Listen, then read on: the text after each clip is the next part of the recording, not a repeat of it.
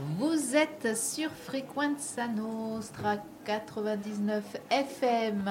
C'est parti depuis une petite heure maintenant, pardon, un peu plus d'une heure, pour la nuit des sexualités.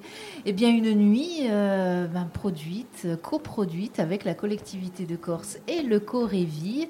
Nous avons parlé il y a quelques euh, minutes, allez, on va dire un petit quart d'heure, 20 minutes, euh, de l'engagement institutionnel. Nous allons parler maintenant de prévention. Alors, avec moi, autour de cette table, je ne vais pas vous les présenter c'est Paul qui va le faire.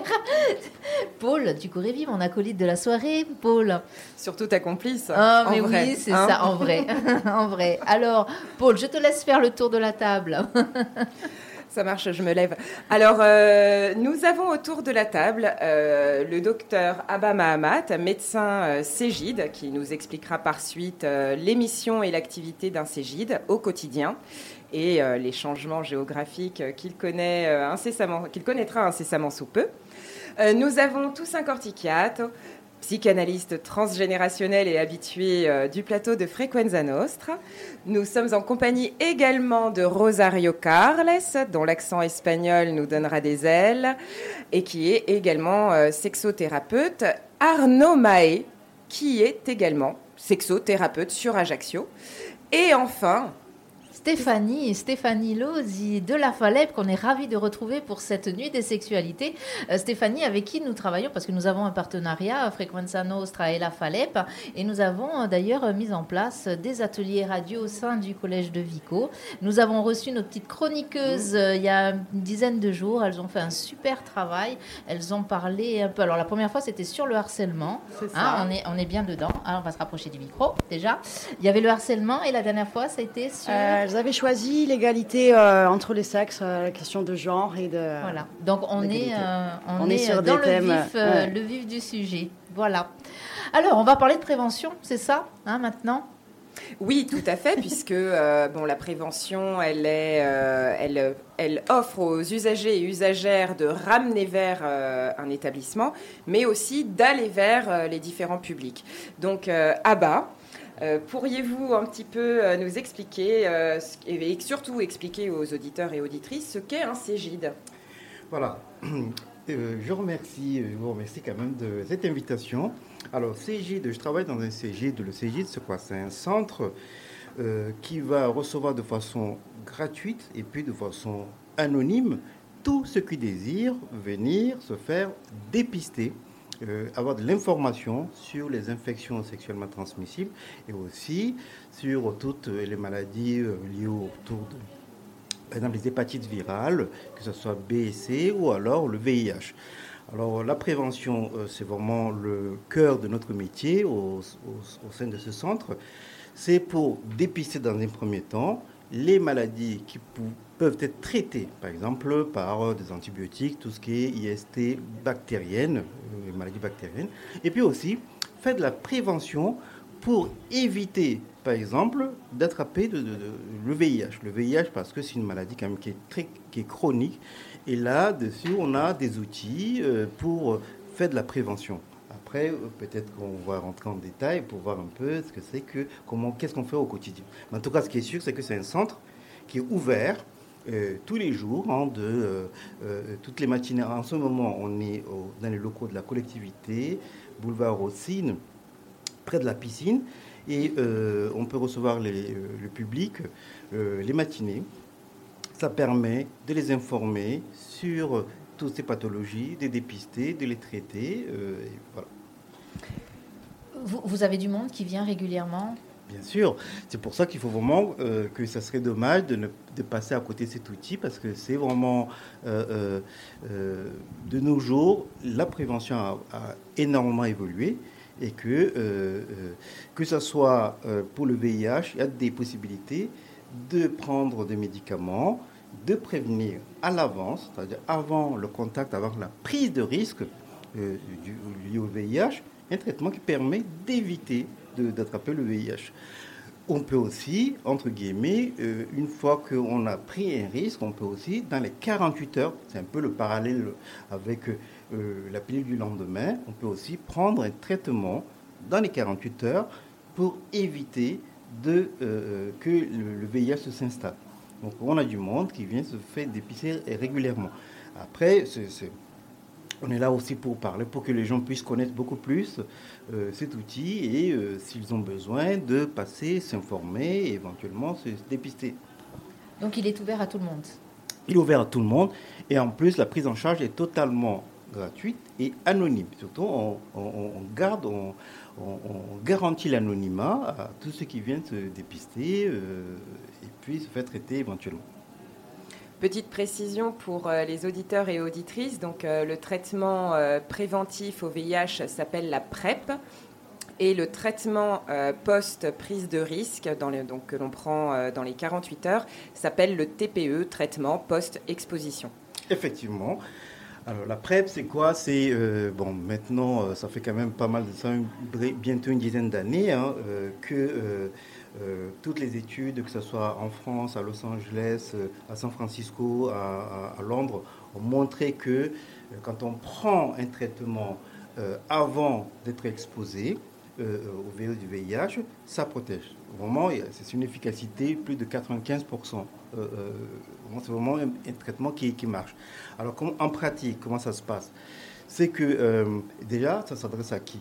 Déjà, on va dire aux gens qui peuvent, qui sont, qui ont même beaucoup de partenaires sexuels, les travailleurs du sexe qui sont euh, dans l'impossibilité de garantir euh, euh, une activité sexuelle sans risque, des hommes qui ont des relations sexuelles avec des hommes, et puis des gens qui proviennent des régions où la prévalence du VIH est élevée, que ce soit des migrants, des gens qui viennent d'Afrique, euh, d'Afrique subsaharienne ou des départements d'outre-mer, ou tout simplement tous ceux qui ont quand même beaucoup de partenaires sexuels et qui, malheureusement, disons, dans des circonstances qui font qu'ils ne peuvent pas se protéger.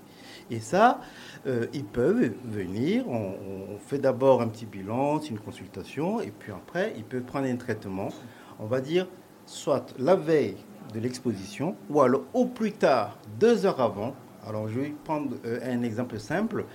Euh, un jeune, entre guillemets, ou un travail, de sexe qui, va, par exemple, qui sait que, par exemple, est à un rendez-vous samedi soir à 20h, euh, il peut venir au centre le vendredi, on va lui donner un traitement, il pourra prendre le vendredi 24 heures avant la prise de risque, ou alors le samedi, mais deux heures avant, deux heures avant l'exposition.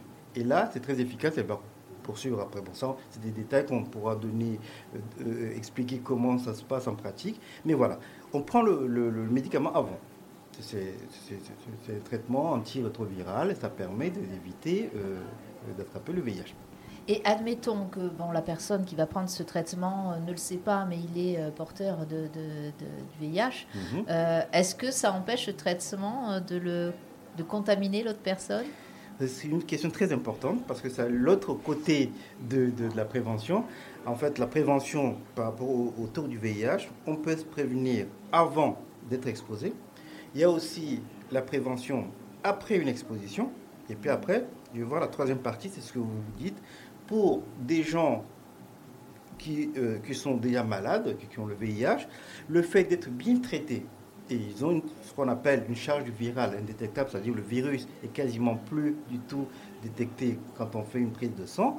Ces gens, cette personne ne peut pas transmettre à son partenaire. C'est vraiment très, c'est aussi euh, une prévention très efficace. Après, effectivement, la deuxième partie, c'est euh, quand on est exposé. On est exposé, malheureusement, on n'a pas eu le temps, etc. Ou je peux dire le préservatif a glissé, euh, déchiré, etc., etc. on est exposé. Là, on a 48 heures pour venir au centre pour prendre un traitement afin d'éviter l'évolution vers le VIH. Ce traitement, c'est ce que tu disais, c'est la TPE, c'est ça? Le TPE, traitement post-exposition. Et en complément, euh, on peut prendre également le TPE aux urgences, euh, dans le cadre où euh, le Cégide serait fermé, je pense notamment parfois au week-end. Les, les, usagers et usagères peuvent se rendre aux urgences et il est du devoir des urgences de le prescrire. Donc ça c'est important aussi de le dire que c'est de leur devoir de le, prescrire. Donc Cégide ou urgence. Est-ce qu'un médecin, un médecin généraliste peut donner ce traitement? Bien sûr, bien sûr. Ah, en tout cas, le PrEP, le PrEP peut être prescrit, oui, euh, chez le médecin en ville. En tout cas, ceux, les confrères qui sont à l'aise, qui ont l'habitude de prescrire, ils peuvent le faire. après, vraiment un élément très important de la prévention, le week-end, quand le CGD est fermé, c'est vrai qu'il faut aller aux urgences. Là, il y a un, kit qui est à disposition des usagers. Quand on, est, on a pris un risque, on va euh, prendre ce traitement le temps que le CGIS ouvre euh, en début de semaine. Merci. Des questions euh, peut-être Des interventions Oui, moi, j'ai une question. Est-ce que le CGID est ouvert aux mineurs? Bien sûr, le CGID est ouvert aux mineurs. D'ailleurs, on reçoit des étudiants plus jeunes ou plus âgés qui, qui, passent au CGID. On leur garantit aussi l'anonymat. C'est vraiment un dispositif euh, euh, la loi, euh, entre guillemets, l'État met en place ce dispositif de façon à ce que, vraiment, le but c'est quoi? C'est de vraiment de prévenir la maladie. Parce qu'en fait, qu'il soit mineur ou âgé, le problème c'est quoi? C'est de vraiment prévenir l'infection, d'éviter que des jeunes puissent s'infecter. Parce que quand on s'infecte, c'est une maladie qui est chronique, on en a pour toute la vie. Donc vraiment, ce qui est important, c'est la prévention. C'est vraiment la prévention, quel que soit l'âge. Alors, oui, Rosario. Oui, je voulais demander si on peut prendre ce traitement plusieurs fois dans la vie ou tous les mois. Est-ce que Très bonne question. Après le, le, prêt, par exemple, il y a plusieurs façons, il y a, il y a deux manières de, de, prendre ce traitement. Il y a une manière qu'on on appelle continue, une prise continue. Ça veut dire quoi? Ça veut dire que ce sont des gens qui sont euh, exposés tout le temps ils sont exposés tout le temps euh, au, virus du VIH, donc ils vont prendre de manière continue. Tous les jours, ils prennent un comprimé. Après, la deuxième partie, c'est euh, ce qu'on appelle à la demande ou de façon discontinue. Ça veut dire quoi? L'exemple du jeune qui veut faire la fête, par exemple, ou du travail du sexe, le week-end, il sait très bien, il a un rendez-vous de façon bien fixe, tout ce week-end, il va prendre le risque. Là, il va encadrer cette activité, cette prise de risque, avec la prise du PrEP. Et une fois que cette, prise, cette exposition est dépassée, il va arrêter de prendre le médicament. Mais effectivement, on peut prendre tout le temps en continu. Quand on est tout le temps exposé, hein, c'est tous les jours où on est exposé euh, euh, au risque, on, se doit de le prendre. Mais une fois que euh, ce risque est passé, c'est quand on, on, sait de manière claire que ce week-end ou tel jour, je vais prendre ce risque, là on peut encadrer ce risque avec la prise du traitement. Il y a des effets secondaires euh, connus de, ces deux traitements d'ailleurs? Bien sûr, ça dit un peu comme tout médicament, ça dit même le parastamol a des effets indésirables. Effectivement, pour le, PrEP, on peut avoir un peu de nausée, entre au tout début, hein, un peu de nausée, un peu de maux de tête, on peut avoir euh, euh, mal au ventre, un peu de diarrhée. Mais une fois que on est habitué, entre guillemets, le corps, entre guillemets, c'est une manière de dire, hein, une fois qu'on a pris plusieurs fois, ces symptômes vont baisser, on ne va plus les sentir. Alors, ce sont des traitements qui sont spécifiques pour euh, le VIH ou alors est-ce que ça peut protéger d'autres euh, IST Voilà, c'est vraiment la prévention, le PrEP ou le TPE, c'est exclusivement pour le VIH et en particulier les gens qui sont séronégatifs, qui n'ont pas encore le VIH. Après, à côté, euh, ça ne protège pas contre les infections bactériennes, les autres infections sexuellement transmissibles, que ce soit, bon, je vais citer des noms, hein, le chlamydia, le gonocoque, etc. Là, ce sont des infections euh, euh, euh, qui ne sont pas protégées par le PrEP, mais d'où l'intérêt de se faire dépister, parce qu'il y a des traitements aussi, traitements avec des antibiotiques. Quand on est dépisté, on peut se faire soigner de façon gratuite de la même manière. Donc on va rappeler hein, que à l'heure actuelle, euh, peut-être le, le, seul moyen pour toutes les autres IST, euh, ça reste le préservatif. Exactement. De se protéger en tout cas. Alors euh, c'est sûr, hein. le, le, préservatif avec ou sans PrEP, avec avec PrEP, ça, ça, vraiment, ça protège pour le VIH. Mais sans PrEP, c'est vraiment le seul moyen à l'heure actuelle pour se protéger contre les autres infections sexuellement transmissibles. Merci, euh, docteur Mamat. Alors, la prévention, justement, hein, euh, Stéphanie. Alors, est-ce que tu connaissais ces traitements? Est-ce que vous en parlez? Voilà, ben non. Voilà, donc, non, non, pas dans le détail. Donc, je suis ravie d'être là aussi pour ça ce soir, hein, pour rencontrer un petit peu un nouveau panel de partenaires et puis, euh, et puis pouvoir orienter le public au mieux, hein, parce que ça fait partie de notre mission centrale. Donc, moi, juste deux mots globalement pour expliquer un petit peu les missions du service de prévention. Donc, on est une équipe éducative qui, qui travaille avec des jeunes, donc ados et jeunes adultes. Euh, sur de la libre adhésion également et de l'anonymat, hein, sont des principes essentiels. Et l'aller vers également, ce qui veut dire qu'on ne travaille pas au sein d'une institution, mais on va à la rencontre du public. Donc notre mission globale, ça va être d'accompagner chacun dans son parcours individuel, hein, en fonction des, des problématiques qu'il rencontre, familiales ou personnelles, ou d'insertion ou de décrochage scolaire. Mais on parle aussi de prévention en termes collectifs. on est sollicité par des partenaires comme l'éducation nationale pour s'adresser à des classes. Alors oui, le sujet de l'éducation sexuelle arrive, euh, met un petit peu tout le monde dans la baraque, surtout quand il s'agit de s'adresser à des mineurs. Hein. C'est vrai qu'il y a des craintes assez naturelles. Et moi, j'avais envie de parler de ça aussi ce soir avec vous, parce que bon, les premiers éducateurs, évidemment, c'est les parents la famille élargie, hein, puisque bon, euh, on est tous euh, des référents d'enfants, même en tant que professionnels, éducateurs, professionnels de santé, etc. On n'est pas, on se sent pas forcément légitime pour aborder des questions de sexualité avec des mineurs. Et pourtant, j'ai envie de vous dire, euh, il est essentiel d'avoir des personnes de confiance pour que ben, on se sente assez à l'aise pour poser ces questions. Maintenant, c'est vrai que faut avoir en tête qu'on n'est pas issu d'une génération où c'était, euh, on a fait la même chose avec nous. On n'a pas tous bénéficié d'une éducation à la sexualité libre sur du, de l'échange constructif et positif. Euh, nos parents encore moins que nous. Enfin, donc c'est relativement nouveau. Alors j'ai envie de rassurer un petit peu tout le monde. Il est normal de se poser des questions avant d'intervenir et de se dire bon, euh, comme tout le monde se le dit, hein, est-ce que ben, je vais pas avoir un effet plutôt incitateur? Est-ce que je vais pas parler de choses qui correspondent pas à son niveau de, de maturité? Parce que finalement les ados, on disait euh, c'est un peu timide de, se confier et tout. Bon, moi j'ai presque envie de dire qu'à l'inverse, ils sont très crus très très crus. Mais quand on creuse un peu, on se rend compte que bah, c'est une façade. Il y a aussi un phénomène de groupe. On parle, on dit des choses que finalement on n'a pas, on n'a pas intégrées et admis, et que, et que justement c'est important d'avoir des gens euh, ouverts en face de soi pour pouvoir, euh, pour pouvoir échanger là-dessus. C'est important, mais c'est pas toujours une évidence non plus. Hein. Non. Ah non non.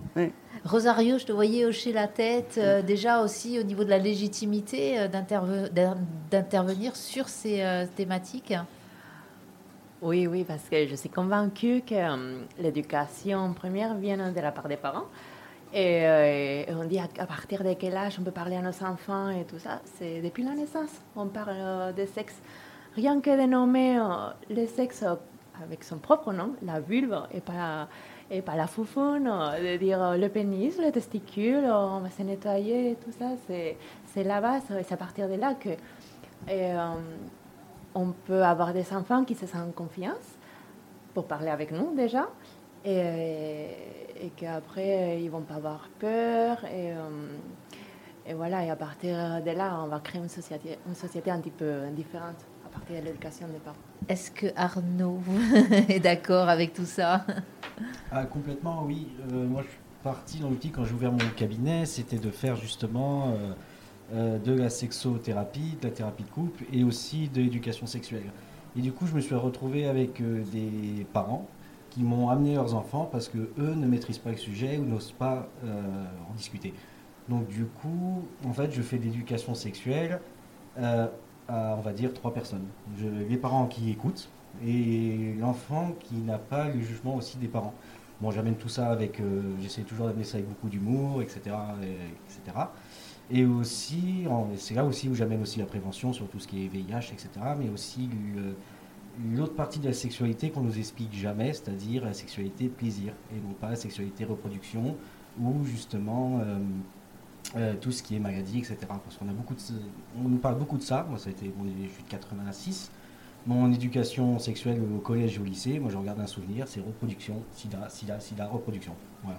J'ai même pas souvenir, euh, vu mon grand âge, d'une éducation sexuelle euh, au collège ou au lycée. On avait les cours de sciences naturelles. Alors on nous expliquait après, avant de la disséquer, cette pauvre grenouille, comment elle se reproduisait. Mais voilà, on en était là, quoi. Hein. Stéphanie, tu parlais de l'éducation nationale, hein, parce que la FALEP intervient euh, au sein de l'éducation nationale. Voilà. Euh, est-ce que euh, comment on est accueilli justement quand on veut parler Alors je ne parle pas des, élèves, hein, je parle de l'institution. Hein, c'est pas nominatif, mais comment on est accueilli quand on veut parler de santé sexuelle dans, dans cette grosse institution qui, disons-le, sans langue de bois, est un vrai rouleau compresseur par moment? Alors nous, on n'arrive pas en proposant euh, forcément d'aborder ce thème ou un autre. En fait, on répond un petit peu aux demandes. Et du coup, en effet, quand on tombe sur des établissements qui sont suffisamment à l'écoute euh, de leurs élèves, c'est eux-mêmes qui nous sollicitent en fait. Donc euh, oui, il y, a un côté archaïque, grosse machine à l'éducation nationale, mais pas seulement. Il y a aussi un côté voilà, qui se met au niveau des élèves et de leur, de leur réalité. après, c'est une vision un petit peu positive d'aborder les choses autrement que sur du négatif, parce que des fois on nous sollicite sur du... c'est plus de la prévention, après c'est un petit peu de, réaction quand il y a eu quelque chose. Bon, on parle beaucoup de sexting, de sexting, des nudes, etc., diffusion d'images porno, etc. Euh, et du coup, le jeune public, en fait, se sert un petit peu de ça comme, euh, comme d'un repère et ça devient un petit peu stéréotypé, alors que finalement, il faudrait penser les choses beaucoup plus en amont. Du coup, le côté préventif, il, est là. Cela dit, c'est pas incompatible. Hein. Moi, en éducatrice que je suis, je suis convaincue que euh, rien n'est jamais figé, que c'est jamais trop tard pour quoi que ce soit. Oui, au contraire, je pense que quand on parle de prévention, on devrait dire se sentir en sécurité et partir de là. Exactement. Donc, l'éducation, ça devrait venir d'un côté positif euh, et, parler avec ces mots, et parler avec nos enfants, et parler, bon, même avec les jeunes et entre adultes, et parler du côté et se sentir en sécurité, et que c'est un lien avec la joie finalement, parce qu'on sait qu'on peut faire l'amour en sécurité, sans, s'attraper euh, des, maladies ni d'infections, et finalement c'est là qu'on peut se retrouver à deux. Oui. oui, effectivement, je, rebondis là-dessus parce que euh, quand on reçoit les gens qui sont sous PrEP, on leur pose des petites questions. On demande euh, quel est, euh, avec ce traitement, comment vous estimez votre, vous évaluez votre qualité de vie sexuelle? Est-ce que c'est mieux avant, mieux avant le PrEP? Est-ce que c'est meilleur? Est-ce que c'est la même chose? Et là, je pense que presque 100% des gens disent que c'est meilleur. C'est meilleur. Pourquoi Parce que du coup, ils n'utilisent pas ou ils utilisent moins le préservatif et ça les libère? ben, Je n'ai pas d'explication, mais nous, on demande euh, euh, comment, ça, comment ça se passe? Ils nous disent que c'est meilleur. Alors c'est peut-être meilleur parce que ça réduit euh, quand même l'anxiété lors du rapport. Euh, quand tu dois penser euh, préso, attention à ci, attention à ça, bon, techniquement, tu perds en qualité de, rapport sexuel. du coup, avec la PrEP, même s'il ne faut pas oublier le préservatif pour les autres IST, je veux dire, ça, en termes d'anxiété, on se sent quand même plus à l'aise. ça crée de, ça génère des angoisses, quoi, cette histoire de, ah ces histoires de sexualité, quoi. Il faut pas oublier que c'est important pour euh, tout un chacun. Donc plus tu es libéré, mieux ça se passe. J'ai une question euh, pour euh, Toussaint Corticiat, alors psychologue transgénérationnel, par rapport à ce que disait Rosario tout à l'heure, qui évoquait les termes avec lesquels on doit communiquer avec un enfant sur la sexualité, sur son sexe. On doit parler de vulve, on doit parler de testicules, etc. Voilà, nous sommes issus, pour certains d'entre nous, de générations où, mon Dieu, fallait pas. Voilà, et encore foufoune, voilà, voilà, c'était déjà même trop. Est-ce que ça c'est pas quelque chose qui est difficile quand même, c'est un mur alors qui n'est pas infranchissable. Mais comment on se sort de ce schéma transgénérationnel où on osait à peine, à peine euh, nommer l'innommable, avec des gros guillemets bien sûr je vais te rassurer, nous ne sommes pas autant dinosaures l'un et l'autre, euh, parce qu'aujourd'hui, les parents ont les mêmes difficultés. Pourquoi ils sont en difficulté? Alors que la, sexualité euh, semble s'être libérée parce qu'ils ont peur, ces parents, de parler du plaisir. Ils parlent de la reproduction, ils parlent des dangers euh, de la sexualité, mais jamais du plaisir. Or, le bébé est en contact avec le plaisir lors des soins. Il sait très bien ce qu'il ressent. Il a des zones érogènes. Il est érogénéisé par les soins et par l'affection qu'il reçoit. Donc il est au courant du plaisir et c'est là-dessus qu'il peut questionner à un moment donné. J'ai reçu euh, la semaine dernière une euh, jeune mère qui m'a dit tout son désarroi quand son fils, qui a 5 ans, est venu vers elle et lui a dit Maman, pourquoi mon zizi est tout dur? Et la mère s'est mise en colère et lui a dit On ne parle pas de ça. Et l'enfant était complètement euh, sonné par cette réponse parce qu'en fait, il pose des questions comme euh, d'habitude, c'est-à-dire euh, sur les régions de son corps, euh, il questionne son entourage, il a confiance dans son entourage, et dès qu'il reçoit une réponse qui est une réponse figée, c'est-à-dire que le parent semble en colère, il a touché quelque chose qu'il ne comprend pas, ça devient une énigme pour lui, et il va s'en emparer comme une énigme à résoudre. Et ça va mobiliser son investissement autour de la résolution de l'énigme. Pourquoi maman se fige quand je parle de mon zizi tout dur Et ça, ça crée des problématiques qu'on va retrouver après dans des peut-être dans des fantasmes un peu récurrents.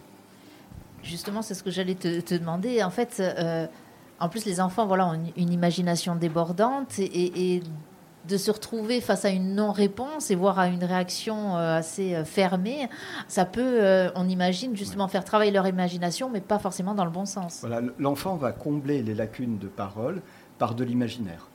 Et il va s'emparer de ce qu'il connaît de son fonctionnement et du fonctionnement des parents. C'est-à-dire que si, jamais, si à aucun moment les parents ne parlent du plaisir d'être avec le conjoint, du plaisir qu'ils prennent ensemble à faire l'amour, ça ne veut pas dire qu'ils vont rentrer dans les détails, évidemment, l'enfant n'a rien à savoir de la sexualité d'adulte. Mais si on ne parle jamais du plaisir, il ne peut pas se représenter ce que lui éprouve quand euh, il est touché, quand il y a des soins, quand il se masturbe. Et il va générer une culpabilité autour de ça. Et ça, c'est pas sain. Arnaud? Je rejoins, mais je passe de l'enfant à l'adulte, parce que du coup, en faisant de la thérapie de couple euh, très orientée sur la sexualité principalement, je remonte toujours, euh, enfin je demande à mes patients, alors j'ai de 27 à 67 ans en public à peu près, euh, je, leur, demande leur éducation sexuelle. Et à 80%, j'ai cette phrase-là, on n'en parle pas.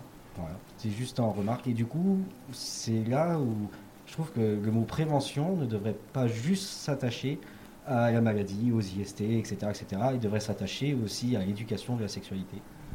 Et du plaisir. Et du plaisir surtout. Mais euh, c'est vrai. Et, et, ce, que, ce que tu disais, euh, euh, tout ça, c'est que du coup, euh, le plaisir, alors euh, oui, là on parle de plaisir sexuel, mais tu l'évoquais, le plaisir il n'est pas forcément euh, sexuel, il peut être charnel, mais le contact de, l'enfant avec sa mère, bah, une caresse, n'importe quoi, enfin c'est... c'est lié au rapport affectif. Et pourtant c'est tabou quel qu'il soit, hein, le plaisir on ne doit pas en parler, mais pas au niveau sexuel. Hein. J'ai l'impression que même ce plaisir-là, les plaisirs tout simples, ça reste tabou dans notre société. Je ne sais pas, les zones érogènes par exemple ne sont jamais nommées. Euh, or, quand euh, on nourrit un bébé, euh, on crée une zone érogène par son utilisation. Mais pas seulement parce que par la bouche passe la nourriture, mais c'est parce que dans cet acte de se nourrir, il y a le rapport à l'autre, il y a le rapport affectif, il y a le fait d'exister, de se sentir exister, contenu. Et c'est ça qui va érogénéiser le, le, rapport à la nourriture, mais aussi le rapport à l'autre. Parce que la sexualité, il faut quand même pas l'oublier, c'est le rapport à l'autre fondamentalement, c'est un rapport à l'autre. Et donc, c'est là où euh, euh, il faut pouvoir mettre des mots, comme le disait Rosario, sur euh, ben, notre, notre sexe. C'est-à-dire, si, si on ne nomme jamais un sexe, on n'a pas de difficulté à nommer un coude, mais alors nommer un pénis ou les testicules, et un garçon ne sait jamais à quoi servent ses testicules. C'est quand même incroyable. Ce qui est incroyable aussi, c'est qu'on a découvert que très récemment, à quoi ressemblait, entre guillemets, un clitoris. Et oui, ça c'est quand même une révolution. Hein. Quand on y pense, c'est quand même assez... Euh, voilà, la, découverte, j'ai envie de dire, du siècle. Euh, la découverte du siècle et euh, la mythologie sur l'orgasme vaginal, du coup. Voilà. non, j'aime bien laisser le blanc. euh, mais on voit que c'est. Euh, oui, euh, Arnaud. Pour revenir au clitoris, euh, j'en ai imprimé des 3D et du coup, je les pose sur le bureau et tout le monde me pose la question Qu'est-ce que Qu'est-ce que c'est? Qu'est-ce que c'est? expérience. Ah, ça c'est fantastique, hein, ce que vient d'apprendre. En fait, on peut aussi utiliser la technologie moderne comme l'impression 3D, justement pour parler de sexualité. C'est bien, voilà, on fait les rapports. Mais ouais, c'est quand même. Alors, j'ose espérer, hein, parce que là on parle des, des, des, adultes, etc., ou des, voilà, des adultes plus plus, euh, les jeunes, on peut espérer que les jeunes femmes, aussi bien que les jeunes hommes, vont pouvoir à un moment donné être un peu plus au fait de tout ça. Alors, oula, tout ça, il...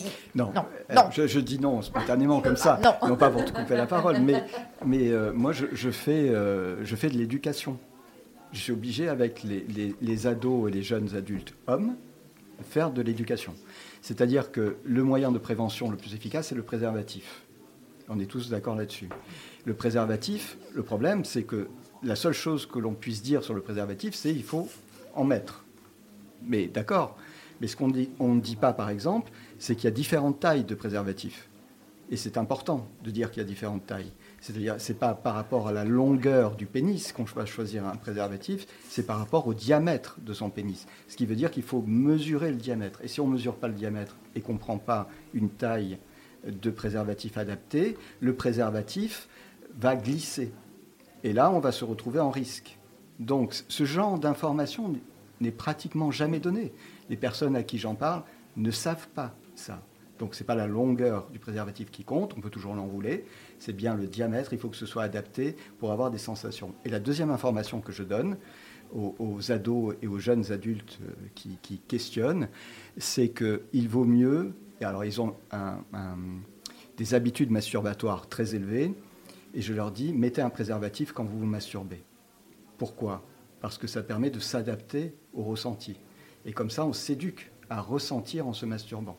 Et c'est quelque chose de, qui me semble important. Ça accueilli comment ça? Très bien, parce que, parce que euh, ces gamins ou ces jeunes adultes sont, sont en quête d'informations, euh, même si euh, beaucoup d'informations circulent sur les réseaux sociaux, pouvoir poser des questions précises qui les concernent eux, à quelqu'un en qui ils ont confiance, c'est quelque chose d'important. Tu évoquais justement euh, la taille euh, du, pénis. Euh, j'imagine qu'il y a de, beaucoup de jeunes garçons quand justement ils, bah, ils se sentent alors mal à l'aise ou ils se sentent honteux, bah, soit de se masturber, soit simplement de se toucher, bah, qui doivent pas savoir, qui doivent pas savoir s'ils sont alors je mets des gros gros guillemets dans la norme ou pas dans la norme. Rosario? Il faut savoir que l'âge à laquelle un enfant commence à toucher son sexe et l'explorer et sûrement avoir du plaisir, c'est 8 mois. C'est là l'âge où il commence à avoir de la coordination, il peut commencer à toucher ses oreilles, son nez, ses mains, ses pieds et son sexe. Et, j'imagine souvent les parents qui... Ah non, on enlève la main, surtout pas. Oui, c'est toujours... Euh, les parents ont toujours peur d'être questionnés sur leur plaisir d'adulte. C'est ça qui, pose, qui, leur, qui, leur, pose un problème. La, les questions qui, sont récurrentes euh, dans mon cabinet pour, euh, les hommes, c'est euh, quelle est la taille d'un pénis normal, comme s'il y avait une normalité, parce qu'ils ils ont été exposés à des films porno très jeunes, 10 ans, 11 ans, 12 ans, ils ne sont pas préparés du tout à ce qu'ils vont voir, et ça leur donne une représentation de la sexualité qui est ahurissante, donc ils complexent sur la taille de leur pénis, et surtout ils ignorent euh, euh, qu'il y a différentes pénétrations et, qu'il y a euh, des zones dans le vagin qui sont qu'on peut solliciter dès l'entrée de la vulve, et donc il y a quelque chose qui est une information qui n'est pas passée là-dessus. C'est pour ça que j'aime beaucoup le, taoïsme. Dans le taoïsme, il y a euh, une. comment dire Il y a une façon de se représenter les rapports sexuels qui sont très métaphoriques. Et par exemple, c'est l'exploration des huit vallées. Donc ça parle du vagin avec huit stades de pénétration. Et sur ces huit stades de pénétration, ça va jusqu'à 20 cm. Il faut savoir que la taille d'un pénis euh, chez les Européens, c'est entre 12,5 et 14, taille moyenne. Donc ça veut dire que dans la vision taoïste, il y a déjà cinq étapes de pénétration possibles qui vont faire potentiellement déclencher un orgasme chez une femme. Ce qui met tout de suite, qui fait baisser la tension. Parce que ce qu'apprennent les gamins dans les pornos, c'est qu'il faut taper dans le fond. Voilà. Et ça, c'est aberrant. Justement, euh, alors, la, prévention en matière mm. d'image, et euh, tu parlais tout à l'heure. Oui, hein, oui ben, carrément, c'est un petit peu le danger, parce qu'en effet, bon, il, est légitime d'être curieux et de se servir des ressources qui sont euh, accessibles à notre âge, enfin, à notre époque. Donc, oui, l'accès. Il y a une moyenne, une étude que, j'ai lue, l'âge moyen de, de l'exposition à la première image pornographique, il est de 10 ans. Donc, c'est une moyenne en plus. Donc, euh, bon, voilà, en effet, autant mettre des mots dessus. Hein. Donc, euh, donc après, en effet, le risque, c'est d'avoir une représentation stéréotypée et biaisée de ce que va être la sexualité, parce qu'en plus, enfin, ce, qui, tourne maintenant sur Internet, c'est même plus des films porno, c'est des mini, euh, mini euh, formats de une minute, deux minutes, où bon, on est dans des trucs super mécaniques, acrobatiques, et, qui collent des complexes à tout le monde, de- qui, qui, qui donnent un avis biaisé de, de la normalité. Il n'est jamais question ni de consentement, ni de préservatif, ni de, ni de, de rencontre et d'affection, quoi. Donc en effet, euh, en effet, si on se, on s'inspire de ça et si on les voit suffisamment parce qu'on y a accès, tout de suite, il suffit de cliquer oui, j'ai 18 ans et puis c'est ok. Hein. De toute façon, même avec des filtres parentaux, euh, tout le monde y a accès. hein. Donc en effet, ça c'est un gros, un gros sujet à aborder, je pense, avec, euh, avec les ados et, euh, et à baliser, quoi, parce que clairement, ça. Oui, 10 ans, c'est même pas un adolescent, Mm. c'est un enfant. Ouais. Donc, je reviens à ce qu'on parlait tout à l'heure. hein, Le rôle des parents, c'est de s'avancer à ça et de préparer l'enfant, de lui donner une image déjà de à quoi ça peut ressembler une rencontre entre deux personnes, d'une façon saine, pour déjà lui créer une image qui s'é- qui s'écarte de l'image qu'il va recevoir plus tôt ou plus tard par la pornographie. J'ai une petite nuance à apporter, mais en même temps, je me pose la question, donc euh, on va pouvoir y répondre euh, tous ensemble. Mais je ne suis pas certaine que euh, l'âge de 10 ans soit préma- prématuré pour, pour voir une image pornographique de manière générale. Quoi. En revanche, ce qui a changé entre notre génération à tous et la génération actuelle, c'est que à notre époque, on trouvait sous le lit des parents les magazines Fruit Glacial. Playboy. Pardon, j'aime bien quand elle me dit à notre époque, en me comme si on était de la même époque. Oh, J'en ai un petit mais- peu plus quand même, ma chérie. Mais vas-y, continue, ça me plaît bien. Moi aussi. Euh, je me suis toujours sentie plus vieille. Bref, euh, donc à notre époque, je répète, euh, on trouvait des magazines, on ouvrait, bon, il y avait des images cochonnes, mais bon, on était sur de l'image fixe et qui n'approchait pas beaucoup la violence. C'était très exhibitionniste, mais il n'y avait pas de violence.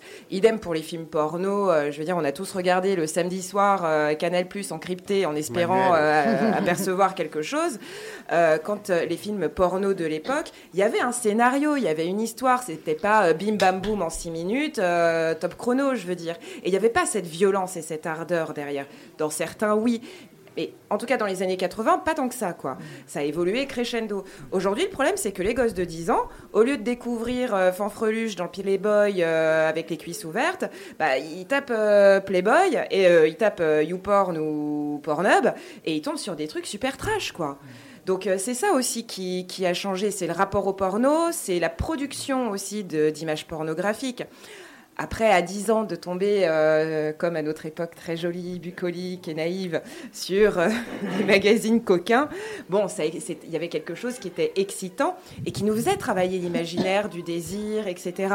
Mais aujourd'hui, il n'y a plus ce- cet imaginaire qui travaille. C'est on affiche une, euh, une image hard et puis tu n'as plus besoin de réfléchir. C'est top érection, éjaculation et terminé, quoi. Complètement. Oui, après, on parle de l'âge, ça va dépendre aussi de l'enfant. Est-ce qu'il est plus, plus ou moins mature euh, Ça va être subjectif. Mais euh, pour moi, ce qui est important, c'est de faire la prévention. Ça veut dire qu'avant qu'il arrive ou elle arrive à avoir cette image pornographique, de lui donner déjà l'information. Donc, Évidemment, il y a un faut que accompagnement. ça arrive assez tôt. Oui, oui. Ben, c'est ce que je rencontre au cabinet justement, mais même chez les adultes, euh, enfants et adultes, euh, le porno fait un massacre. Il n'y a pas d'autre mot. Euh, c'est ça complexe les gens, ça les enferme, ils culpabilisent aussi beaucoup. Donc en fait, il faut essayer de les sortir de tout ça. Tout ça, c'est de la fiction, on va dire. Ben et oui. euh, alors du coup, euh, je les oriente plus vers des films érotiques, où justement où on fait plus marcher l'imaginaire, euh, comme le fameux, le fameux film après culture pub, justement le soir on attendait tous. Oui, un film je m'en. Voilà, c'était un film euh, érotique et du coup là ça fait marcher l'imaginaire et on imagine plein de choses. Mais euh, chez les jeunes aujourd'hui, oui, il y a un problème, c'est la pornographie, ouais, et qui devient une norme. C'est Ça, ça. aussi, c'est le problème. C'est ça le gros, le gros risque, ouais. Mm. Il y, a, il y a une problématique. Alors, pour, pour répondre à, pour répondre à Paul, à 10 ans, il y a un risque de sidération devant les images. C'est-à-dire qu'on ne peut plus questionner après. C'est quelque chose qui, ne, peut pas être mis en mots. la sidération est, problématique. Donc ça dépend effectivement de la maturité de l'enfant, mais exposé trop tôt, il y a un effet de sidération. La pornographie est un, problème majeur parce que euh, pour, euh, pour les, jeunes garçons et pour les hommes, il y a une addiction à la pornographie parce que c'est tellement, ça génère tellement d'excitation et ça demande toujours à être répété que ça bloque l'imaginaire. Or, pour avoir, euh, pour alimenter sa fantasmatique, il faut pouvoir imaginer et pas être sur des images qui tournent comme ça, qui sont déjà élaborées par d'autres et sur lesquelles on est fixé. Ce qui signifie que ça génère beaucoup d'impuissance, beaucoup de difficultés d'érection, et chez les adultes aussi. Hein 30 ans, 40 ans. Euh, chez nous, euh, ça fonctionne beaucoup au Viagra et au Cialis, hein même s'il y a eu une seule problématique un jour euh, de panne, tout de suite, c'est il ne faut pas risquer la panne. Et donc, quand on est accro au porno, on risque d'autant plus les pannes érectiles. Rosario. Oui, il faut dire aussi que euh, une personne qui est exposée très souvent à la pornographie euh, perd la sensibilité aussi. Donc après, on trouve des couples, en général, on va dire que c'est l'homme, mais pas que, qui disent mais ma femme m'excite plus parce qu'il eh, a regardé beaucoup de pornographie, des images euh, très sardes, très violentes, parce qu'il a une sexualité ou une excitation sexuelle impulsive et orgasmique, euh, c'est très limité. Donc, du coup, le corps de sa femme, ça ne lui intéresse plus du tout. Et puis, il y a un éloignement aussi émotionnel, bien sûr. Et puis, au risque de m'attirer les foudres de certains et certaines, je veux dire, euh, on en est encore là où la pornographie montre une place et une image de la femme qui est juste. Euh, oui, carrément. Faut, arrêter, quoi. À un moment donné, il faut juste arrêter. La femme est un objet, l'homme est une machine. Enfin, ça fait du bien à personne, quoi. Clairement. Mm. Pas de consentement. Mm. et puis, alors, on parlait de cette façon, de, de cette accessibilité. Hein. Euh, c'est devenu une norme, hein, c'est ce que tu disais, euh, euh mais je crois que c'est mon micro qui. ouais, pardon. voilà, il y, y, a aussi on en discutait un petit peu tout à l'heure avec, euh, Paul en c'est euh, euh, cette facilité qu'ont eu, enfin cette facilité, ces jeunes qui ont fait de la télé-réalité, qui à un moment donné ben, ne n'était plus à la mode, hein, parce que euh, voilà, hein, ça c'est de l'objet. Hein. Allez, il y en a un qui, euh, y en a un qui sort, il y en a dix qui rentrent, etc. Et du coup, bah, ils se sont mis sur des sites, euh, des applications, ou alors, au début ça commence par des petites images, voilà, un petit nude par-ci, un petit nude par-là, et puis c'est carrément de la mise en scène pornographique. Et ça, c'est accessible pour rien, je crois 30 euros par mois, un truc comme ça. On va, on clique, et puis on a ces images-là. Et ces jeunes là vont sur des, euh, des, réseaux sociaux classiques, hein, du Facebook, de l'Instagram, du Snapchat, et, du TikTok, et font la promo euh, de ces sites-là en disant, euh, alors c'est pas, c'est un peu dévié, hein, ah oui, alors je fais ci, oui, alors, enfin mais en même temps, du coup, ça donne un accès encore plus grand. Et moi, ce qui me, ce qui m'étonne aussi entre guillemets, c'est cette hypocrisie des réseaux sociaux qui vont peut-être nous censurer au bout d'un moment chez nous, Frequenzanos, parce qu'on aura dit trop souvent sexe, vulve, testicule. Mais par contre, ces jeunes-là, alors ça bip, hein, c'est flou, mais on les laisse faire la promo. Euh, de la pornographie, sachant que sur ces applis, certaines de ces applis, il y a quand même des mineurs. Voilà, alors que c'est interdit par la loi une réaction. Euh, je ne sais pas si vous avez vu, Arte est très ouvert euh, sur la sexualité et il y avait un reportage qui est excellent, je ne sais pas si vous avez vu, ça s'appelle Préliminaire. Euh, et c'est juste des témoignages d'adolescents et c'est glaçant parce qu'en fait, ils, sont, ils racontent leur expérience qui en fait n'est que la pornographie et qu'une fille est obligée, euh, on va dire, d'avaler profond parce que c'est comme ça, c'est la norme aujourd'hui, sinon elle ne peut pas se faire accepter par ses copines qui l'ont fait, je conseille à regarder parce qu'il est vraiment euh, excellent. Ça s'appelle euh, Préliminaire, à regarder. Que beaucoup oublient d'ailleurs. Hein. Pré quoi? Tout ça. Une anecdote comme ça qui, montre le désarroi quand même des, des jeunes. Il y a un jeune adulte, 19 ans, euh, qui, qui, euh, qui dans la consultation, me dit euh, voilà, j'ai un problème avec beaucoup, beaucoup de timidité, j'ai un problème. Je ne sais pas si je suis normal parce que j'étais avec ma copine que j'aime beaucoup, ça se passe, ça se passe très bien. Mais l'autre jour, on s'est déshabillé, elle m'a déshabillé et je n'étais pas en érection. Et il a été tétanisé par ça. Donc il a fallu lui expliquer que l'érection, elle ne dépend pas de notre volonté, que ça passe par un contact que ça passe par un autre, qu'on n'est pas maître de son érection, qu'il faut être touché, qu'il faut être dans un élan vers l'autre pour pouvoir être en érection. Et que c'est tout à fait normal de ne pas être en érection immédiatement, comme si on était prêt à intervenir euh, et à pénétrer. Quoi. Et que même s'il n'y a pas d'érection, ce n'est pas grave. voilà, ce n'est pas grave. Vous êtes sur Frequenza Nostra 99 FM euh, et euh, ben, vous écoutez la deuxième partie de cette nuit des sexualités. Nous parlons euh, prévention. nous sommes avec le docteur Abba Mamat du CEGID, Toussaint Cortichat, psychologue transgénérationnel, Rosario Carles et Arnaud Maé tous deux sexologues. C'est comme ça qu'on dit ou sexothérapeute sexothérapeute. Et, voilà. Et euh, Stéphanie Lodi de La Falep, éducatrice à La Falep, qu'on connaît bien ici sur Frequenza Nostra, bien sûr. Paul Martin du Corévi. Alors, on pourrait parler encore et on va sûrement parler. De toute façon, on a toute la nuit, ou presque, parce qu'à un moment donné, je suis désolée, mais moi, je vais être fatiguée. Mon grand âge va me fatiguer. Euh, est-ce que vous voulez peut-être ajouter quelque chose, docteur oui, Justement, pour moi, c'est très important l'histoire de de l'éducation, euh, entre guillemets, c'est peut-être un terme que j'aime pas trop utiliser, mais des jeunes, vis-à-vis de la sexualité, il y en a pas mal qui arrivent et euh, qui ont des problèmes de panne, voilà, etc., etc. Et puis quand on fait le, déroulé, après au niveau du CG, en plus de la prévention, on parle aussi de, de, santé sexuelle. Et donc j'essaie de voir. Après, qu'est-ce qui se passe, c'est que euh, franchement, le, préliminaire, quelqu'un l'a dit, Paul l'a dit ici, euh, c'est quoi ça pour eux euh, Certains qui, voilà, malgré le Cialis ou euh, etc., qu'ils prennent, ils n'arrivent pas, ils n'arrivent pas, il a une panique, mais comment ça se passe, etc., quel est le problème, surtout un jeune âge, 21 ans, qu'est-ce qui se passe Et là, je me rends compte quand même que tout simplement, préliminaire, ça n'existe pas pour lui. Et il a l'impression que le fait de prendre un traitement, il devient robot, comme l'a dit Stéphanie tout à l'heure, c'est une machine. Quoi mais non, euh, qu'est-ce qui se passe, etc.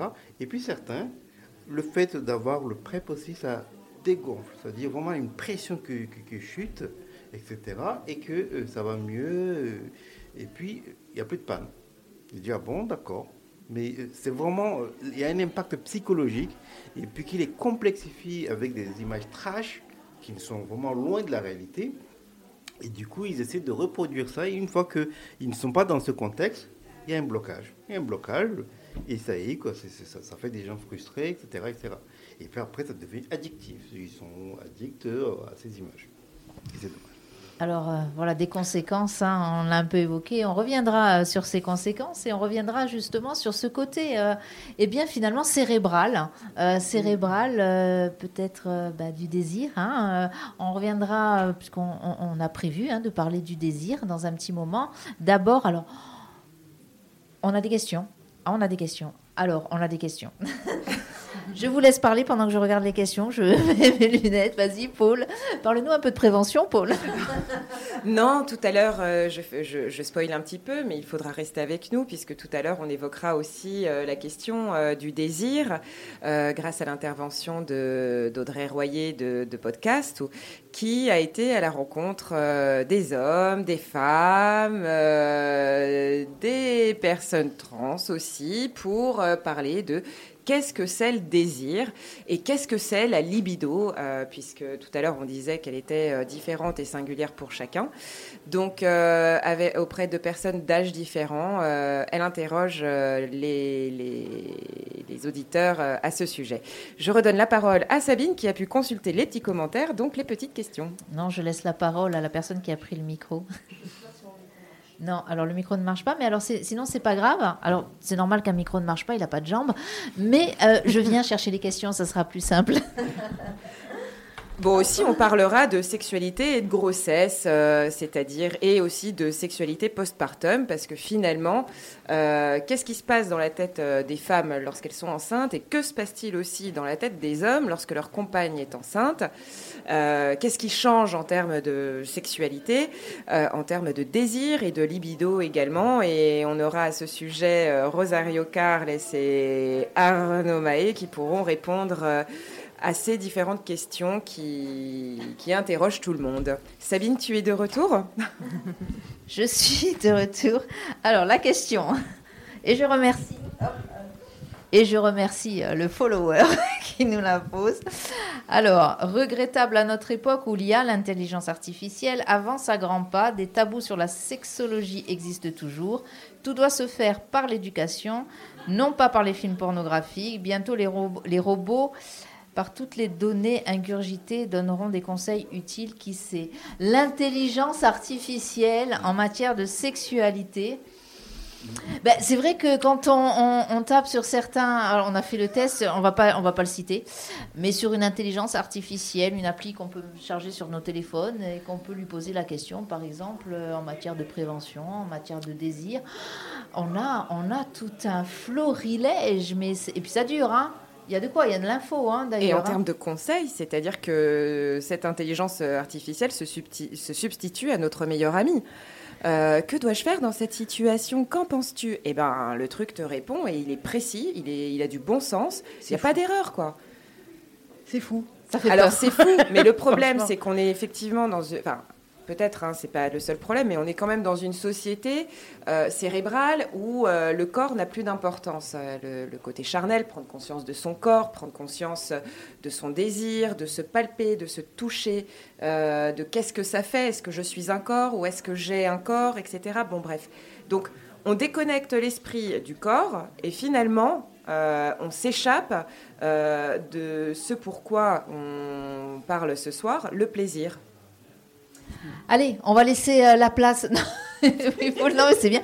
Je sentais qu'elle était partie. Elle, était engagée. Elle est engagée, notre amie Paul. Elle est engagée.